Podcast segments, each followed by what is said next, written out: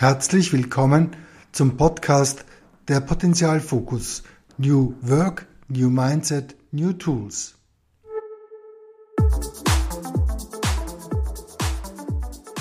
Hallo und herzlich willkommen zu einer neuen Podcast-Folge zum Thema Potenzialfokus. Heute beschäftigen wir uns mit einem Thema, das wir alle jeden Tag machen, aber worüber wir eigentlich so gut wie gar nicht nachdenken. Können Sie sich denken, um welches Thema es sich handelt? Wenn nicht, dann verrate ich es Ihnen jetzt. Und zwar geht es um die Sprache. Ähm, die potenzialfokussierte Sprache, das ähm, andere Reden, das andere Arbeiten, damit werden wir uns heute beschäftigen und wie unsere persönliche Sprache Einfluss nimmt auf das Gegenüber und auch auf uns selbst. Günther, jetzt muss ich ja fast mit einer provokanten Frage heute einsteigen, nämlich wollen wir eigentlich heute unseren Zuhörerinnen und Zuhörern einen Sprachkurs verkaufen oder was wollen wir heute? Ja, von meiner Seite ebenfalls ein herzliches Grüß Gott äh, und gleich zu diesem, äh, zu dieser Frage.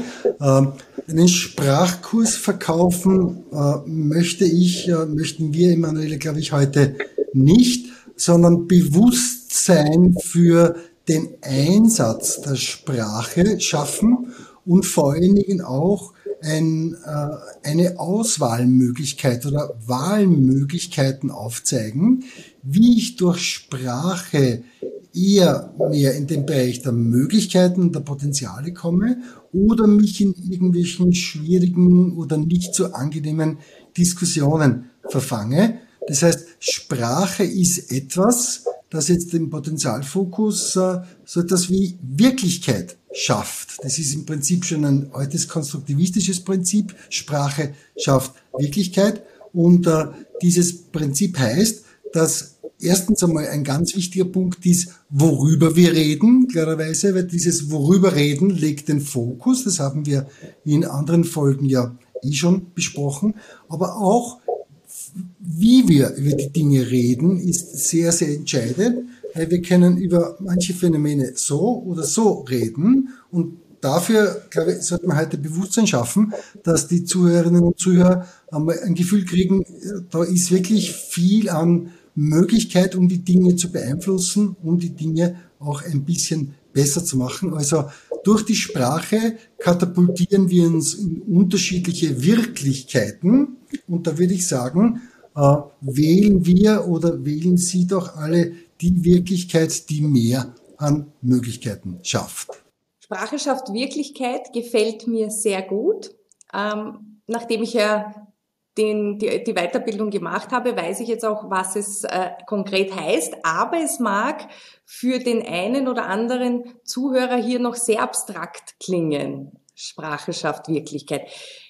Was ist denn hier konkret gemeint, Günther? Äh, na, das Thema Sprache hat natürlich einen äh, durchaus recht abstrakten Charakter. Darum schlage ich vor, wir schauen, dass wir es äh, anhand von konkreten Beispielen immer wieder auch festmachen. Äh, vielleicht äh, nehmen, nehmen wir zu Beginn gleich ein Beispiel, das, glaube ich, bis jetzt in den Folgen noch nicht äh, am Schirm war, nämlich das Beispiel Mobbing.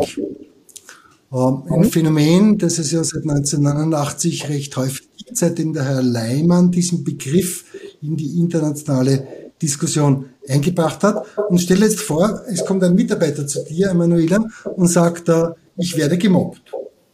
Und du als äh, empathische, verantwortungsvolle Führungskraft nimmst natürlich gleich Zeit, machst die Tür zu und sagst, äh, hey, was ist los? was passiert? wieso wirst du gemobbt?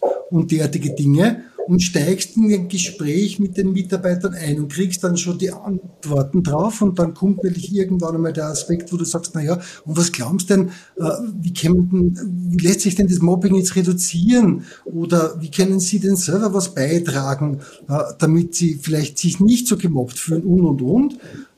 Äh, und du tanzt aber mit diesem Begriff Mobbing, der als Wort so mitten, fast wie eine Wolke über dem ganzen Gespräch schwebt und sich immer wieder einwebt in das Gespräch, äh, tanzt du wie das, äh, äh, wie das Kalb äh, um diesen Begriff mehr oder weniger herum.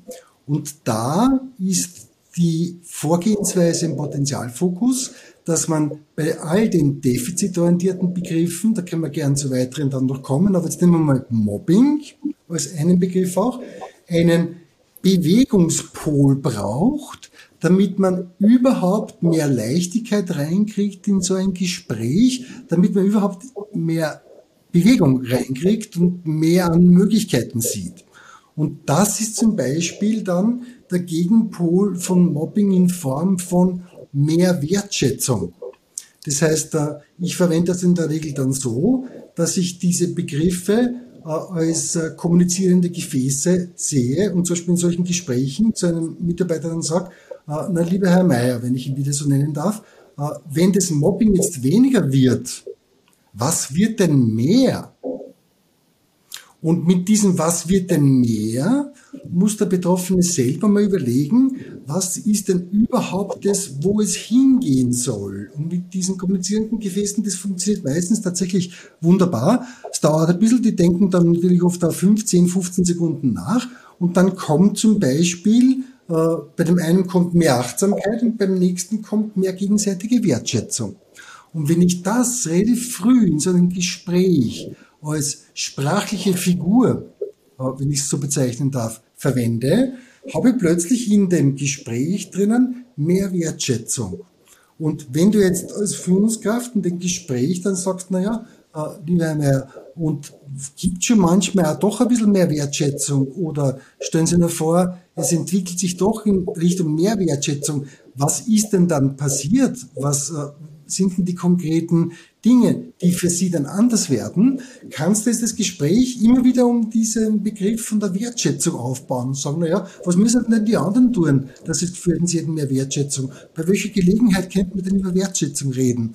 Und jetzt bist du in einer anderen Wirklichkeit, weil ich vorher gesagt habe, Sprache schafft Wirklichkeit. Vorher hättest du gesagt, naja, wann können wir denn vielleicht reden über das Thema Mobbing oder mit wem müssen wir denn drüber reden, an wen soll man denn beiziehen? Braucht man vielleicht irgendeinen Berater oder irgendeinen äh, äh, Konfliktberater, Mediator oder was auch immer? Äh, und jetzt bist du aber in einem ganz deutlich anderen Sprachgebäude unterwegs, in dem du sagst, okay, äh, und was braucht es denn an Unterstützung, damit die ganzen Dinge dann auch leichter werden für dich. Und dann kannst du an das Thema als Führungskraft ganz anders rangehen. Weil stell dir das jetzt vor, ein Mitarbeiter kommt und sagt, ich werde gemobbt. Äh, ist meistens so ein bisschen eine spaßbefreite Situation, klarerweise, wenn man weiß, ui, ist irgendwie ein schwieriges Thema. Und als Führungskraft will ich ja nicht nur den Mitarbeiter, der vor mir sitzt, fördern, sondern auch das Team irgendwie. Äh, und da entsteht gleich relativ viel Druck. Und wenn ich aber weiß, ich kann das mit den kommunizierenden Gefäßen, mit einem anderen Begriff, in eine andere Richtung dann auch sehr rasch bewegen, kann ich dann relativ schnell in ein Meeting reingehen und sagen, liebe Leute, aus meiner Sicht würde es für mich einmal Sinn machen, dass wir uns einmal anschauen im Team, wie ganz einfach gegenseitige Unterstützung äh, noch besser werden kann irgendwie. Ich habe das Gefühl, dass da manchmal sie einige schon ziemlich schwer tun, auch beim Job irgendwie äh, äh, habe ich schon ein bisschen was gehört auch noch. Äh, und mir war jetzt einmal wichtiger, dass wir uns Viertelstunde, das genügt fast, oder eine halbe Stunde, für mehr brauchst nicht, äh, uns darum kümmern. Und dann schaust du mal, wie viele schon nicken und dann fragst du mal als nächstes nach, okay, passt dieser Begriff gegenseitige Wertschätzung oder braucht es irgendwas anderes auch noch? Dann sagen ein paar andere, ja, na, es wird eben nicht nur irgendwie gegenseitige Wertschätzung sein, sondern es braucht auch Unterstützung irgendwie, das ist auch ein Begriff. Na, dann nimmst du die zwei, drei Begriffe, schreibst das auf ein Flipchart oder auf eine Pinnwand oben drauf und darunter die Frage, wie können wir ganz konkret davon mehr in unserem Team erreichen und umsetzen? Dass die Leute auf Karteln die ersten Ideen draufschreiben. Äh, und dann geht es natürlich schon los, dass das eine Moderation braucht und wirklich auch zwischendurch Dinge kommen, wo auch einmal wer ein bisschen motzt und uh, was reinbringt. Aber du hast eine andere Dynamik drinnen. Uh, und ich hoffe, es wird dadurch für dich auch deutlich uh, und für die Zuhörer auch deutlich, was es heißt, dass man andere Wirklichkeiten auch schaffen kann und eine Wahlmöglichkeit hat. Und bei dem Thema eine ganz wichtige zum Beispiel auch aus meiner äh, Sicht dann. Also ich glaube, das wird sehr stark deutlich durch das Beispiel, weil du ja anfangs gesagt hast, also wenn wir jetzt kurz in die, eine Kurzanalyse dieses Beispiels vielleicht gehen, du hast am Anfang gesagt, weniger von dem, was nicht sein soll und mehr von dem, was sein soll. Und wenn wir jetzt das konkrete Beispiel noch einmal hernehmen, ähm, also das ähm, negativ behaftete Thema Mobbing, wenn ich sage, okay, wenn das Mobbing weniger wird, was wird dann mehr? Und da passiert ja automatisch eines, nämlich dass da positive Assoziationen reinkommen, so wie du gesagt hast. Naja, wenn ich mich weniger gemobbt fühle, dann fühle ich mich mehr gewertschätzt, mehr ernst genommen. Äh, dann fühle ich, dass ich mehr, mehr Freiraum habe oder was auch immer. Und ich glaube, das, was hier ganz wesentlich ist, sind zwei Punkte. Das eine ist, dass sich die gesamte Gesprächssituation und der Möglichkeitsraum nicht nur für die Führungskraft verändert, sondern für den Betroffenen selbst, für den Mitarbeiter selbst, indem der Fokus einfach in die Richtung geht, was soll denn stattdessen sein? Und ich mag hier gleich ein, ein Beispiel aus äh, meiner eigenen Erfahrung reinbringen, wenn ich darf. Und zwar, vielleicht erinnerst du dich noch an dieses Beispiel, das ich damals äh, gebracht habe während meiner Ausbildung. Und zwar äh, war das wie folgt, liebe Zuhörerinnen und Zuhörer.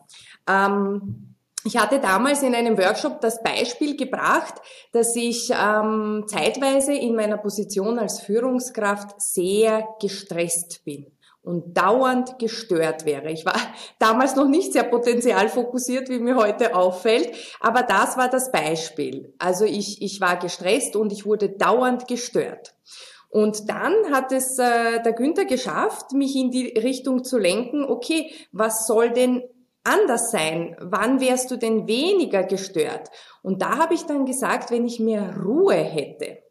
Und was habe ich dann gemacht? Ich habe ja, ich habe mir dann wirklich ein Experiment damit erlaubt und habe Folgendes versucht. Ich hatte dann, ähm, ich, ich brauchte ein paar Stunden, um, um ein Konzept auszuarbeiten und habe auf meine Bürotür, ich sitze in einem Einzelbüro, wo, wo auch sehr viele Leute immer vorbeikommen, ähm, habe ich auf die Tür geschrieben, also nicht geschrieben, wie ich es normal getan hätte, nämlich nicht stören bitte, sondern ich habe eine andere Formulierung gewählt und ich habe mir den, den Zettel wieder rausgesucht, den habe ich mir aufgehoben und zwar habe ich da drauf geschrieben, ähm, bewusst ein bisschen überspitzt, weil ich es genau wissen wollte, was passiert. Also ist draufgestanden, hallo, schön, dass du da bist.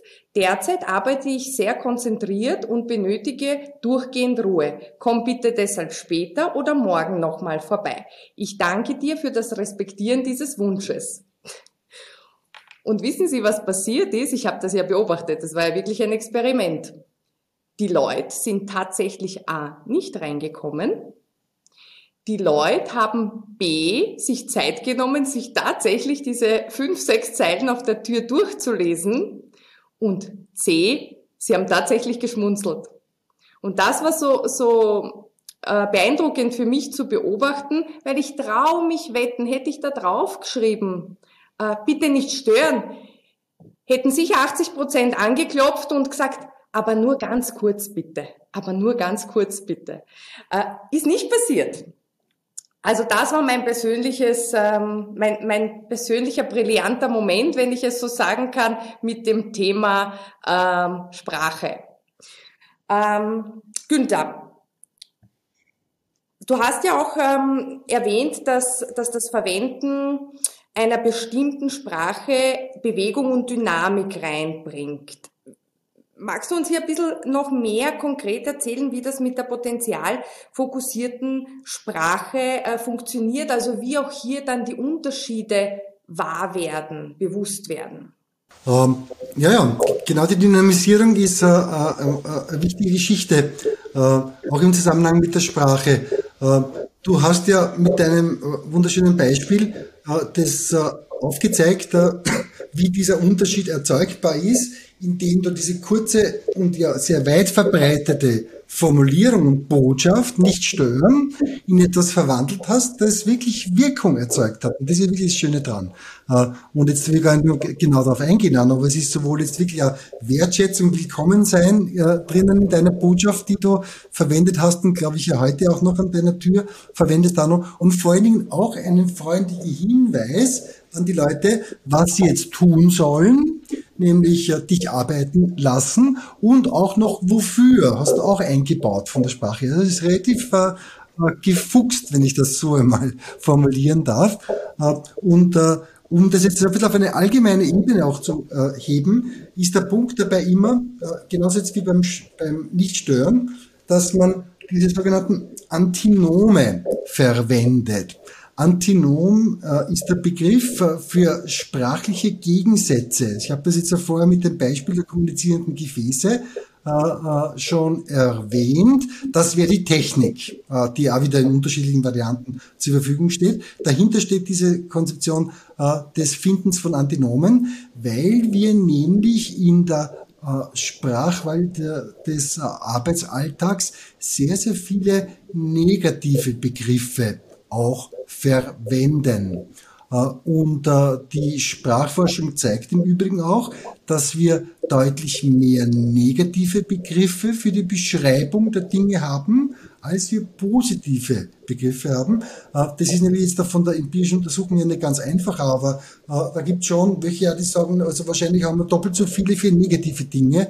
Also soll heißen Frust, Problem, Mobbing, blöd, unangenehm, Murks, daneben gegangen, all das. Das steht schnell zur Verfügung und da braucht es jetzt genau diese Antinome. Und das kann man lernen. Das ist ein bisschen eine Übungsgeschichte. Das heißt, wenn Frust kommt, dass man sehr rasch einen Vorschlag im Gespräch mit den Leuten einbringt, auch, wo man von Frust rüberkommt zum Bewegungspol wieder auch weil eben du vorher gefragt hast, so, wie kommt Bewegung rein, wie kommt Dynamik rein? Wir brauch, man braucht genau das. Du hast das auf dem Zettel drauf gehabt, da, wie die Bewegung reinkommen soll. In dem Fall ist ja eigentlich keine Bewegung, sondern eher ein Vorbeigehen an deiner Tür als Konsequenz dann gewesen. Aber eine Bewegung in Bezug auf die Veränderung des Verhaltens. Bei Frust wäre das zum Beispiel, wenn irgendwer auf die Idee kommt zu sagen, na ja, in dem Team herrscht aber schon jetzt ein, ein ordentlicher Frust mittlerweile dass ich das sofort aufnehme und sage dann, ja, folgen wir auch auf, liebe Leute. Ich glaube, es braucht jetzt mehr Sinn. Und mit dem Wort Sinn habe ich das Antinom, das heißt den Gegenpol.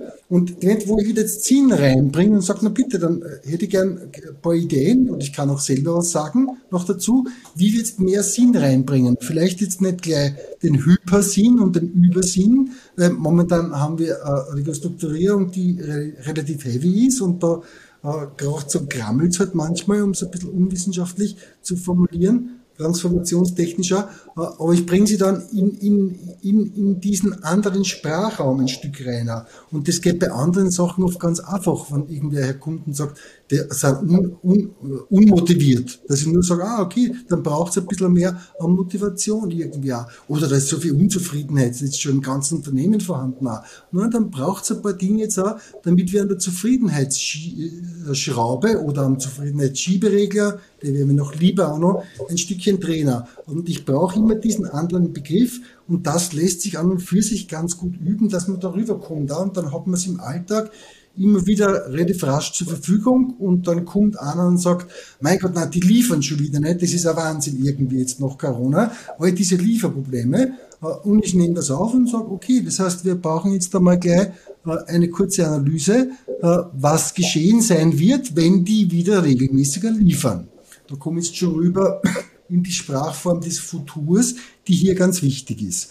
Und generell gilt hier auch wieder, dass äh, dieser Scheinwerfer der Sprache dann besonders gut wirkt, wenn man auf Unterschiede den Fokus legt. Das heißt, wenn man über Unterschiede redet und nicht nur über einzelne Dinge. Also einzelne Dinge wäre zum Beispiel, warum ist es bei den Kunden nicht angekommen?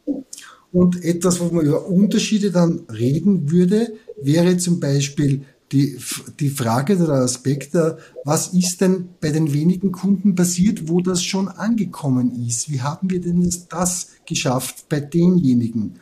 Oder wenn wir das mit der Lieferzeit dann äh, äh, besser hingekriegt haben werden. Noch. Was ist passiert? Und dann rede ich immer über zwei Zeitpunkte über einen Unterschied ab. Und das ist in der Sprache etwas anspruchsvoller, aber im Prinzip der Kern vom potenzialfokussierten Arbeiten, dass man das automatisiert. Und dann kommt irgendwie her und sagt irgendwie, ach, so ein Murks irgendwie, der schon wieder da abgeht bei denen in der IT irgendwie auch. Und äh, ganz automatisch sage ich dann drauf, okay, schauen wir mal, welche Schmitte es braucht, dass der Murks etwas weniger wird. Und dann frage ich bei guter Gelegenheit wieder mal nach, äh, wann die weniger Murks machen, was machen sie denn mehr? Weil das ist dann wieder das Sprungbrett drüber zum Antinom, zum Bewegungspool, den ich schon jetzt ein paar Mal erwähnt habe, damit die Dinge dann weiterlaufen können. Ich würde hier gern kurz einhaken, ähm, weil ich glaube, das ist ähm, vielleicht für jemanden, der jetzt noch nicht so viel damit zu tun hat oder auch das noch nicht so routiniert im Alltag verwendet, vielleicht noch ein bisschen schwer zu greifen. Ich würde es gern kurz zusammenfassen. Also das, was wir bislang besprochen haben, ist, dass ähm, die potenzialfokussierte Sprache auf der einen Seite ähm, den Fokus auf Begrifflichkeiten legt, also auf die Antinome, wie von dir eben äh, erwähnt und erklärt. Das ist einmal die eine Säule, wenn man so will. Und die andere Säule, auf die ich gern noch ein bisschen konkreter eingehen möchte, ist das Thema die Grammatik. Und da hast du von Futur 2 gesprochen. Ich glaube, hilfreich an dieser Stelle wäre jetzt noch einmal so das ein oder andere Beispiel, wie hier die Formulierung erfolgt, weil die ist ja tatsächlich im Sprachgebrauch nicht so gängig.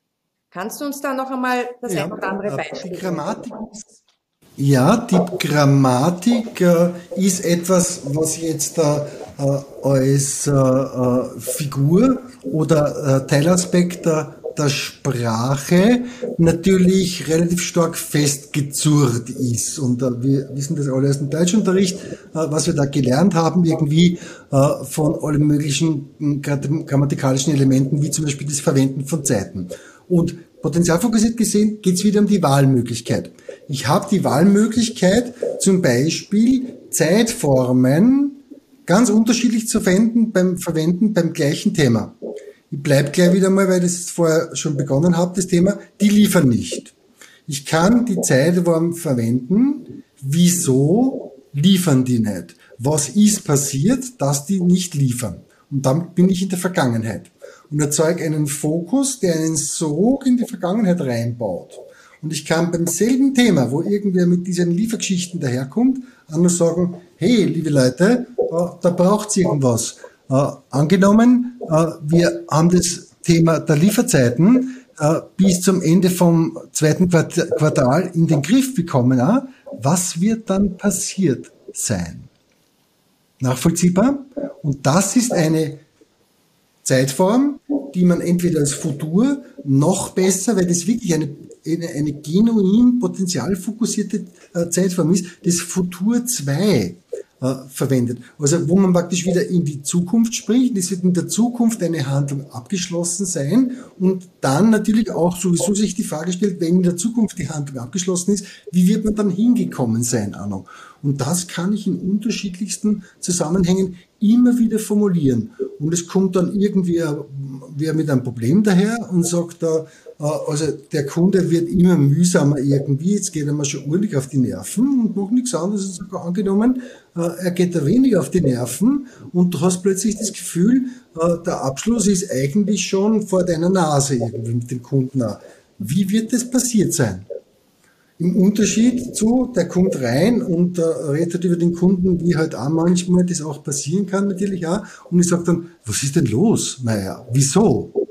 Und nur mit diesen kurzen Fragen, mit diesem kurzen Spot, richte ich, je nachdem, welche Zeitform ich verwende, die Dinge, wo ich entweder wohin, wo die Analyse nicht so ergiebig ist, nämlich die ganzen vergangenheitsorientierten Formen, oder mehr in eine gelingende Zukunft, zum Beispiel mit dem Futur 2, wie man dort dann hingekommen sind. Also Grammatik, Grammatik ist natürlich schon was, was relativ felsenfest ist, aber bei weitem nicht der Umgang mit den unterschiedlichen Möglichkeiten des Einsatzes, die ich habe. Und tatsächlich ist es ja so, dass äh, wenn man so äh, äh die Verwendung von Zeitformen sich ansieht, dass wir überhäufig oder sehr große Häufigkeiten haben bei der Verwendung von Gegenwart und von Vergangenheit und äh, von Zukunft weitaus weniger. Da gibt's ja die, kleine Psychologie äh, der Zeit, die der Zimbardo mit dem äh, Beude mal veröffentlicht hat, da wo sie sich die Frage gestellt haben, äh, wie wirkt denn das Verwenden der Zeitformen auf die Befindlichkeit der Menschen? Das war dort also mehr so ein Wellness-Aspekt, in den es irgendwie gegangen ist auch noch. Und da war ein ganz zentraler Befund, den wir aber jeden Tag überprüfen können, wenn wir die Gespräche beobachten, dass äh, die Zukunft Futur bei weitem unterrepräsentiert ist. Und wenn ich jetzt wieder mir in Erinnerung rufe, dass die Zukunft der Ort ist, wo wir alle leben werden, äh, äh, nämlich in den nächsten Momenten, und nicht die Vergangenheit auch noch, ist zumindest sehr spannend, dass wir diese Zeitformen nicht so wirklich in Repertoire oft haben und Futur 2 verwenden manche oft gar nicht irgendwie und das kann man trainieren, das kann man lernen, dass man halt sprachliche Formulierungen dann hat, die in das Futur 2 reinführen, fühlt sich am Anfang vielleicht ein bisschen fremd vor, äh, fremd an, aber lässt sich an und für sich so äh, ganz gut auch hinkriegen, erfahrungsgemäß. Also was ganz viel Kraft hat, ähm, finde ich, ist ähm, dieses Angenommen. Angenommen, du wirst äh, das Gespräch äh, gut hinter dich bringen oder den Termin gut hinter dich bringen, erfolgreich absolvieren, was auch immer. Wie wirst du das geschafft haben? Was auch, finde ich, viel Kraft hat, mhm. ist, mhm. ähm, wenn man zum Beispiel fragt, vielleicht so ein paar Beispiele, auch aus meinem Alltag, die ganz hilfreich sind. Ähm, wie kommt es eigentlich, dass dies und das und das? Macht gleich einen Unterschied, wenn man nicht fragt, warum, weil warum, so wie du sagst, ist ähm, sehr problembehaftet. Das heißt, man geht automatisch in die Analyse des Problems, des Hindernisses, was auch immer äh, warum die Dinge so sind, wie sie sind. Na, eh klar, wenn man keine Zeit hat, weil alle anderen keine Kompetenz haben, wenn man gestresst ist, da, da, da, da, da. Und meistens sind eh die anderen schuld. Ähm, wenn man jetzt aber eher in die Fragetechnik mit was, wieso, wie kommt es, äh, wofür, wie reingeht, dann geht der Fokus äh, eben, so wie du sagst, in die Zukunft und auch ähm, in, die, in, in den Potenzialfokus hinein. Also der Möglichkeitsraum öffnet sich. Ähm, weiß ich nicht, äh, ich überlege gerade noch ein Beispiel. Ähm, was muss denn passieren, damit das das nächste Mal besser wird? Was muss sein, damit ähm, du dich wohler fühlst? Zum Beispiel, ja.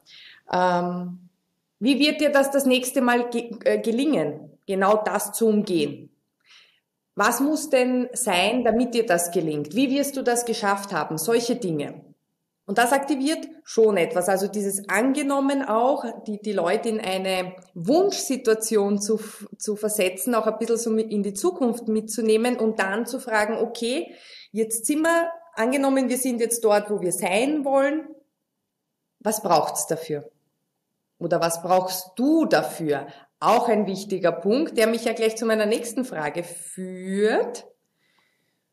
Und zwar, was brauchst du dafür? Meine Erfahrung ist, ich betone das jetzt so, ich erkläre gleich warum. Meine Erfahrung ist, ähm, dass viele Menschen die Ich-Botschaft oder die Du-Botschaft sehr wenig verwenden und so ein bisschen Botschaften relativieren, indem sie sagen, das machen wir dann schon. Schauen wir dann. Und sobald man aber dieses Schauen wir dann verwenden oder äh, das machen wir dann schon, passiert ein, eines, äh, nämlich, dass alle gemeint sind und keiner verantwortlich ist. Wie ist da deine Erfahrung dazu? Und gibt es auch hier den einen oder anderen Tipp aus der potenzialfokussierten Sprache? Weil da geht es ja eigentlich darum, dass man konkret ist. Und viele haben leider ein Thema damit, konkret und klar zu sein in der Sprache. Ähm, ja, ganz ein wichtiger Punkt. Ähm, wobei meine Erfahrung ist, äh, viele haben das so gelernt, weil Sprache ist ja etwas, das wird dir äh, ab der Geburt auf diesem Planeten wie ein Kübel über den Kopf gestülpt und rinnt ein ganzes Leben lang äh, eigentlich an einem äh, herunter irgendwie. Äh, weil du kannst dann nur das jetzt wiedergeben, was du irgendwann einmal früher äh, äh, von anderen Leuten gehört hast. Und darum ist die Veränderung der Sprache einfach ein Ding, das auf der einen Seite nicht so ohne ist, auf der anderen Seite enorm wichtig ist und, glaube ich, eine sehr große Mächtigkeit hat. Und eines davon ist zum Beispiel dieses nicht konkret werden. Das hat jetzt viele Facetten, wenn man sich anschauen würde, warum ist das so? Äh, mich interessiert aber viel mehr, was sind die Alternativen, wie man äh, konkreter werden kann. Und das ist zum Beispiel dann in der potenzialfokussierten Sprache Futur 2, weil damit wird es in der Regel konkreter. Äh, und wir haben, glaube ich, in einem anderen Podcast auch schon mal erwähnt, dass man mit dem Future Jump dann arbeitet und dafür einen Landeplatz äh, sich bauen muss, weil der ist immer sehr, sehr wichtiger. Oder vielleicht machen wir eine eigene Folge auch zum Thema Landeplatz, weil das wirklich Landeplätze in der Zukunft sind oder Landepisten für die Zukunft sind eine ganz wichtige Geschichte, damit es funktioniert. Weil natürlich ist das Thema Zukunft für Führungskräfte kein neues Thema und äh, wird seit Jahrzehnten rauf und runter gebetet. Äh, allerdings äh, ist dann tatsächlich die praktische Umsetzung oft dann so, man sagt, okay, na, ich bin zuversichtlich, das wird sich gut entwickeln. Ne? Was du das schon mal gehört hast, das kenne ich ganz gut. Oder das machen wir schon und derartige Dinge. Und das ist überhaupt nicht potenzialfokussiert. Es ist schon mal gut, die Richtung passt, in Richtung Zukunft auch noch, aber es ist ein Denken von jetzt in die Zukunft. Und potenzialfokussiert arbeiten heißt aber immer, diesen Sprung in die Zukunft zu machen, dort den Zeitpfeil umzukehren, also um es jetzt gleich ganz konkret zu machen, dass man sagt, okay, und jetzt stellen wir uns vor, Ende Q2 ist es tatsächlich so, dass wir nur mehr bei zwei Prozent der Fällen Lieferthemen haben irgendwo. Und einen konkreten Landeplatz irgendwie. Wie werden wir dorthin gekommen sein? Und das ist jetzt was Konkretes. Und vielleicht verwende ich dann auch nicht nur, wie werden wir hingekommen sein, sondern Müller, wie wirst du hingekommen sein oder was wird mehr gemacht haben oder was auch immer. Und da ist dieses Konkretisieren natürlich ein wichtiger Punkt auch, aber ein anderes Zukunftskonzept auch zu verwenden. Äh, und das hat mit Sprache zu tun. Äh, und auch wenn ich dann so ein bisschen lästig bin, es ist ein Riesenunterschied, ob ich Futur 1 oder Futur 2 verwende noch. Und Futur 2 ist genau das, was Potenziale in Gang bringt, wo ich dann sage, na, angenommen, dieser Event wird tatsächlich bei den Kunden monatelang noch im Gespräch bleiben irgendwie. Ja, wir kriegen Anrufe, die Leute bedanken sich und was auch immer. Was wird bei diesem Event passiert sein und wie werden wir das geschafft haben? Nichts anderes wie das, diese Formulierung. Die zieht dich in ganz andere Wirklichkeiten. Sprache schafft damit eine ganz andere Wirklichkeit. Und was mir sein großes Anliegen ist, diese Wahlmöglichkeit habe ich immer wieder. Ich muss sie nur ein Stück trainieren, weil trainiert bin ich halt in Bezug auf historische Analysen und trainiert bin ich durch die Gesellschaft und durch das Bildungssystem. Und da lernt man das Verwenden dieser Sprachformen meines Erachtens viel zu wenig. Man kann ja auch Vergangenheitsorientiert interessante Analysen machen und äh, wunderbar über die Vergangenheit zu reden, ist ja kein Thema.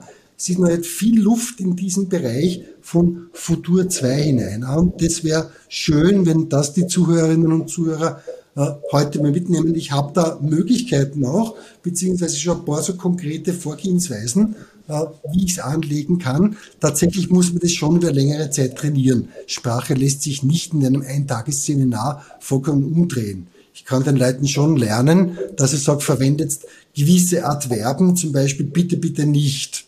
Wie zum Beispiel all die Adverben, die Zeitkonstanz erzeugen. Also alles, was nie ist, immer, stets, permanent. Soll heißen, Besprechungen, nie kriege ich irgendwelche Unterlagen von euch. Permanent kommt irgendeiner zu spät. Dauernd ist es ein Hin und Her bei euch irgendwie. Stets äh, ist irgendeiner da, der dann herummalt bei diesen Dingen. Äh, all diese Begrifflichkeiten machen es mir und meinem Team deutlich schwerer, äh, mich in Bewegung zu setzen, weil ich eine Sprache verwende, wo ja keine Bewegung drinnen ist. Und ich sage, Emanuela, nie stellst du mir Fragen, die mich irgendwie weiterführen oder sowas anderes. Naja, was, was, was soll man dann machen? Du machst das ja nie irgendwie auch oder immer und derartige Dinge. Und dann kann man schon sagen, liebe Leute, wenn jetzt bitte eher sowas, was in den Bereich des Komparativs reingeht, das heißt Formulierungen wie manchmal eher phasenweise oder derartiges und dann sage ich, du, manchmal sind die Fragen wirklich total super auf den Punkt irgendwie, ja, wie könntest du denn davon noch ein Stückchen mehr machen? Also da kann man schon ein paar Sachen mitnehmen auch. Äh, und äh, wir bereiten auch jetzt einen Online-Kurs vor, wo man das trainieren kann. Ich möchte nur schon noch den Hinweis dazugeben, das ist ein Entwicklungsprozess. Aber der Entwicklungsprozess lässt sich tatsächlich gestalten. Auch. Und dann verwende ich eine Sprache für meine Teams und für meine ganze Arbeitsumgebung und auch für mich, wo plötzlich andere Dinge sichtbar werden und möglich werden. Und ich höre auf, mit meinen sprachlichen Formulierungen in diesen Defizitteich permanent zu fischen. Oder eigentlich fischen wir eh immer im selben Teich, aber im Teich dann in, immer die toten Fische, die verletzten Fische, äh, den Schlamm und was auch immer rauszuholen. Und die wenigsten Menschen sind sich bewusst, dass sie das permanent erzeugen, äh, indem sie eine gewisse Sprache verwenden und dann gehen sie nur durch die Produktionshalle durch und bleiben da stehen und sagen irgendwie auch noch, äh, warum stimmt denn der Parameter nicht irgendwie auch noch, äh, was ist denn da irgendwie am Laufen, wer hat denn da schon wieder nicht drauf geschaut irgendwie auch noch, wieso sind die Sachen da irgendwie permanent im Eck hinten an und sollten eigentlich woanders sein und, und, und, anstatt eine Sprache zu formulieren, zu sagen, okay, äh, das würde gerne mal besprechen. Ja, schauen wir uns den Parameter nachher nochmal in Kürze an, ob wir da noch etwas was machen können. Übrigens, da hinten merke ich gerade irgendwie, da könnten wir die Sachen ein bisschen umstapeln einmal auch. Äh, können wir das gleich machen und schauen, wie das dann besser ist in Bezug auf oder was auch immer. Und ich fische das raus. Und du kennst wahrscheinlich auch Menschen, die die Fähigkeit haben, diese negativen Dinge permanent rauszufischen.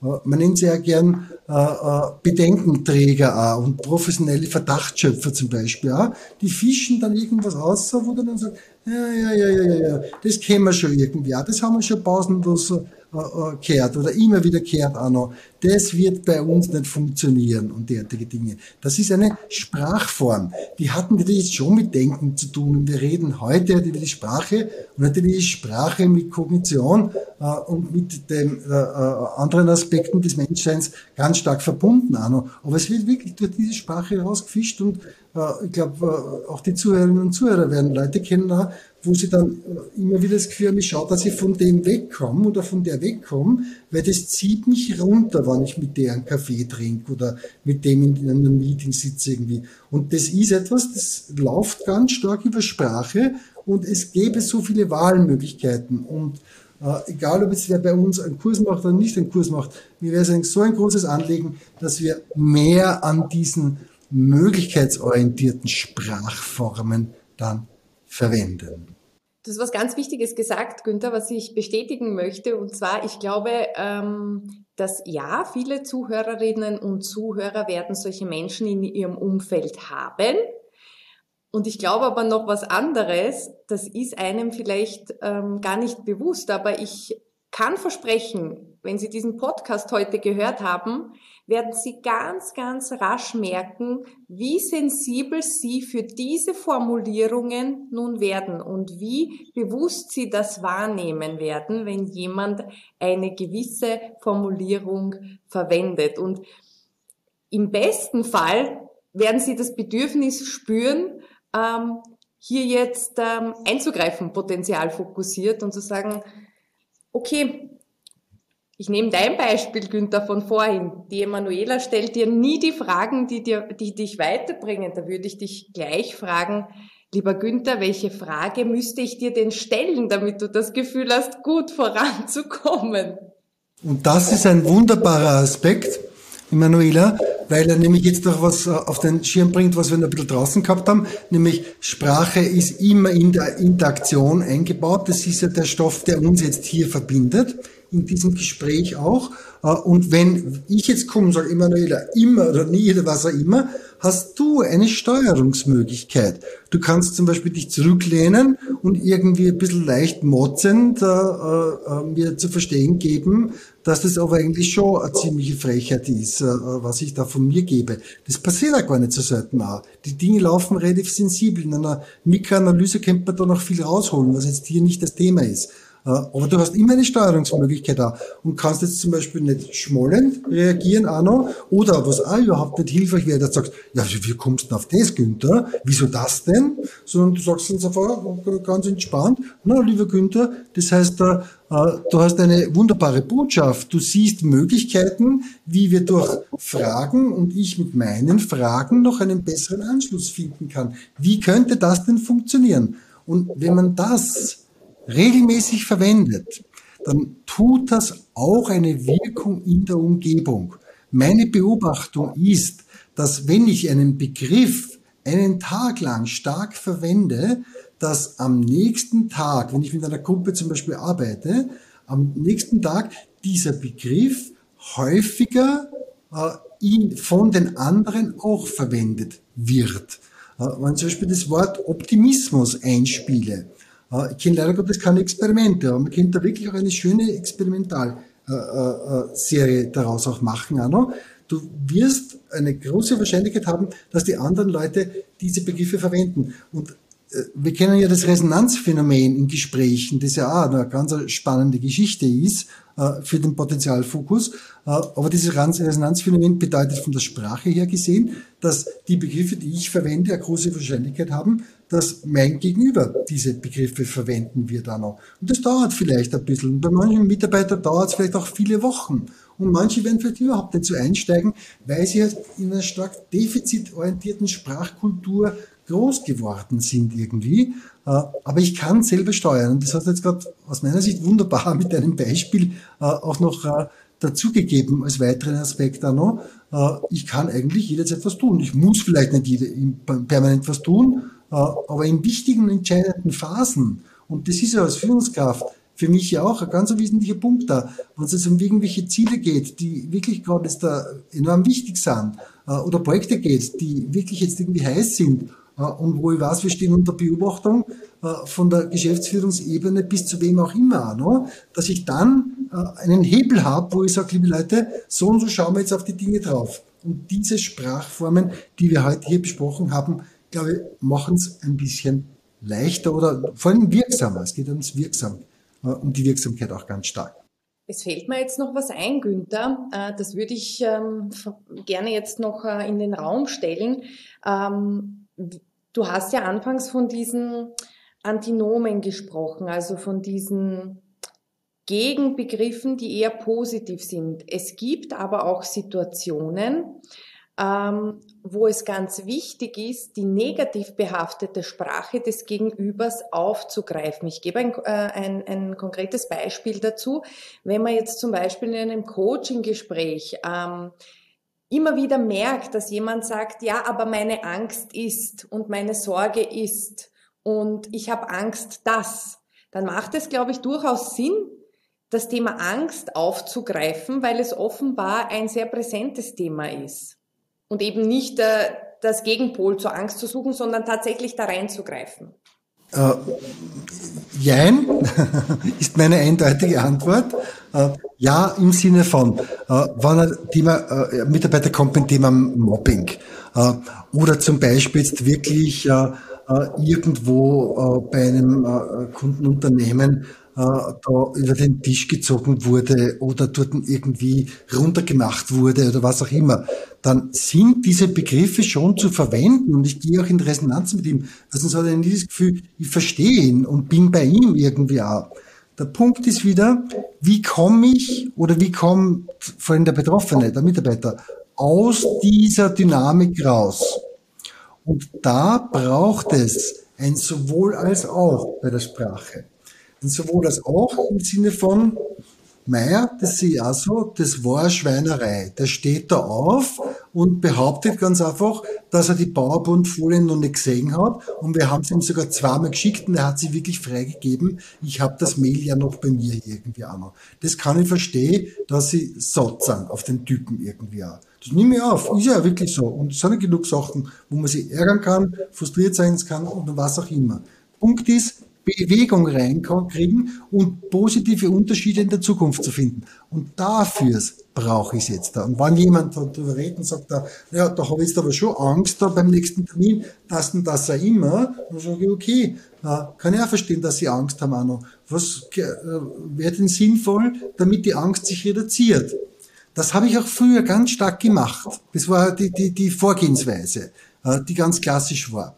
Äh, und äh, die haben im Solution Focus zum Beispiel äh, immer wieder die Inso Kimberg ganz stark gepredigt und, und propagiert hat. Ich habe aber dann irgendwann einmal angefangen, diese kommunizierenden Gefäße zu verwenden und dann, das setze ich permanent und durchgängig jetzt wirklich ein, nämlich dass ich sage, okay, und wenn Sie mit weniger Angst hingehen, was nehmen Sie an mehr mit, was, was stattdessen ist es, was Sie haben, wenn weniger Angst da ist. Und da können unterschiedlichste Sachen kommen, wie zum Beispiel Selbstvertrauen, äh, bessere Vorbereitung, eine zweite Person, dass sie mitgehen, Herr Chef, oder dass ich sie vorher anrufen kann, oder was auch immer von den Leuten da kommen kann. Und das braucht's dann. Und das ist auch wieder noch ein wichtiger Punkt der Sprache. Äh, äh, meine oder unsere Botschaft ist ja nicht, dass die äh, potenzialfokussierte Sprache so in den Möglichkeitsraum leuchtet und alles wird bunt und irgendwie äh, äh, wunderbar und Wohlklänge, sphärische tauchen auf und derartige Dinge. Na, ist zum Teil auf der harte Arbeit, ganz konkret mit dem Futur 2 da irgendwie zu arbeiten. Und es braucht auch immer wieder diese Anschlussfähigkeit bei den defizitorientierten Begriffen. Ich lege sogar noch ein Schäuferl nach, wenn ich das darf. Äh, wenn ich in einer Unternehmenskultur bin, die sehr defizitorientiert ist, und ich komme dann mit einer potenzialfokussierten Sprache, dann will ich dort vielleicht noch ein paar nette Gesichter sehen, aber die nicht mehr lange, weil die sagen, was soll denn der esoterische Schmoren, mit dem der daherkommt, irgendwie auch. Entwicklung, Dynamik, positive Unterschiede und derartige Dinge, weil das nicht anschlussfähig ist in dieser Sprachkultur. Und wenn die defizitorientiert ist, ist sie ja defizitorientiert und dann muss ich die Dinge auch benennen. Das ist was, was ich auch als Kritik an so manchen positiven Ansätzen gerne formuliere. Äh, du bist, wenn du so in diesen Positiv-Denken-Geschichten dort ganz stark einsteigst, dann viel zu weit weg von dem, was man im Unternehmen braucht. Und manche Unternehmen haben halt so eine Kultur, wo die defizitorientierte Sprache noch wichtig ist.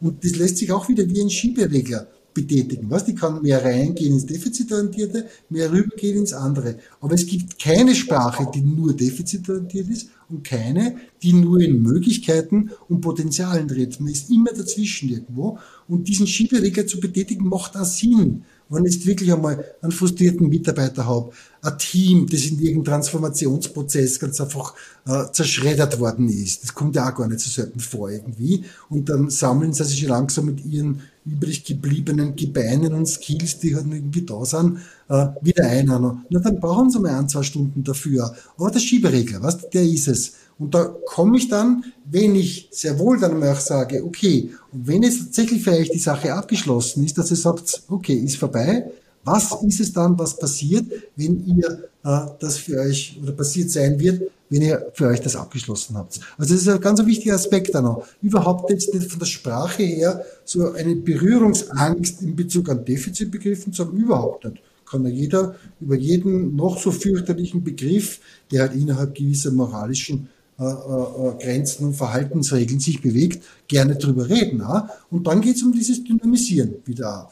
Und genau um das, die Leute schon dort abzuholen, wo sie sind in ihren Sprachformen. Ja? Und ich glaube, dass viele so Veränderungskonzepte sogar der letzten Jahrzehnte, die total gut gemeint waren. Und was hat man dann alles gemacht zum Thema Feedback irgendwie und empathische Führung? Und mit den Pferden sind die Leute durch die Gegend gegangen äh, und, und, und. Da hat man viele Skills trainiert. Vieles davon war durchaus sinnvoll, aber hat viele Führungskräfte wirklich abgeholt. Weil ich glaube, das auch die große Herausforderung als Führungskraft ist. Du musst dich vom Job her um Themen kümmern, die per se eher ein Minuszeichen davor stehen haben. Abweichung, Negative Gaps oder was auch immer. Das ist dein Thema. Dafür bist du da. Nicht nur. Du bist aber natürlich da, um das ganze Ding wohin zu bewegen. Aber die klassische Führungsrolle geht noch stark in diese Richtung. Und da musst du dann Bewegung reinbringen. Und das lässt sich, glaube ich, schon auf jedem Niveau von Sprache jetzt da in dem Kontinuum, das wir gerade besprochen haben, auch ganz gut dann machen. fällt mir gleich noch ein Beispiel ein, ein aktuelles. Ähm, würde ich gern einfach jetzt kommentarlos, ohne viel dazu zu sagen, in den Raum stellen. Schreibe ein E-Mail an einen Mitarbeiter und schreibe dort hinein, ähm, Sie müssen mir bitte bis am so und so vielten Ihre Vorschläge zu unserer Jubiläumsfeier schicken. Vielen Dank im Voraus. Mail Nummer zwei, alternativ dazu. Ich lade Sie dazu ein, mir Ihre persönlichen Vorschläge zu unserer Jubiläumsfeier zu übermitteln. Es ist wichtig, dass Sie mir diese bis zum Tag X schicken. Ich glaube, der Unterschied ist auch hier spürbar. Günther, gibt es von deiner Seite noch etwas, das du heute in dem heutigen Podcast mitgeben möchtest? Hm, vielleicht was eher Praktisches zum Schluss noch, weil mir das zwischendurch eingefallen ist.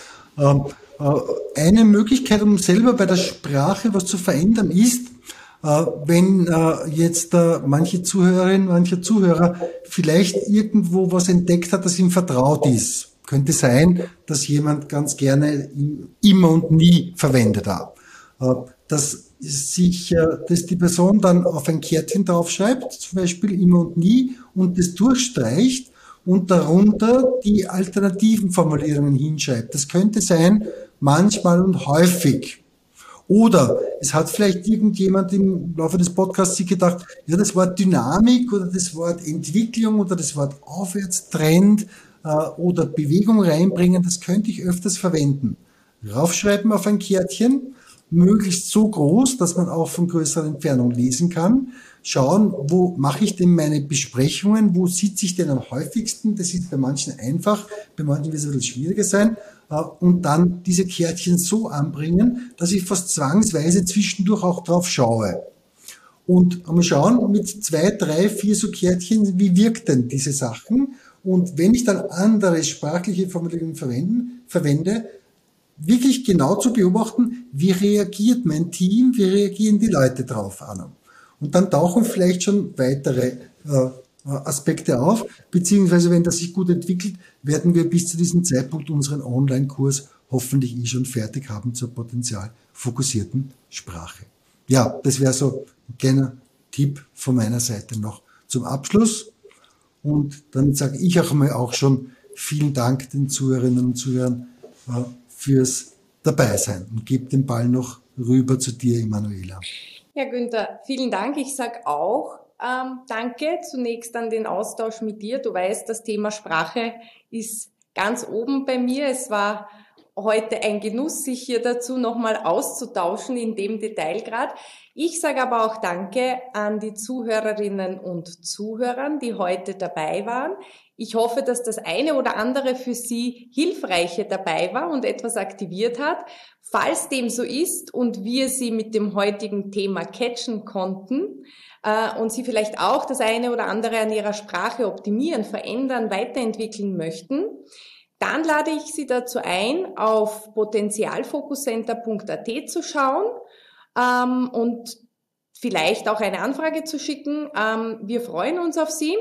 In diesem Sinne, Vielen Dank fürs Zuhören. Wählen Sie Ihre Worte mit Bedacht, denn eine geringe Umformulierung kann große Auswirkungen haben. Bis bald.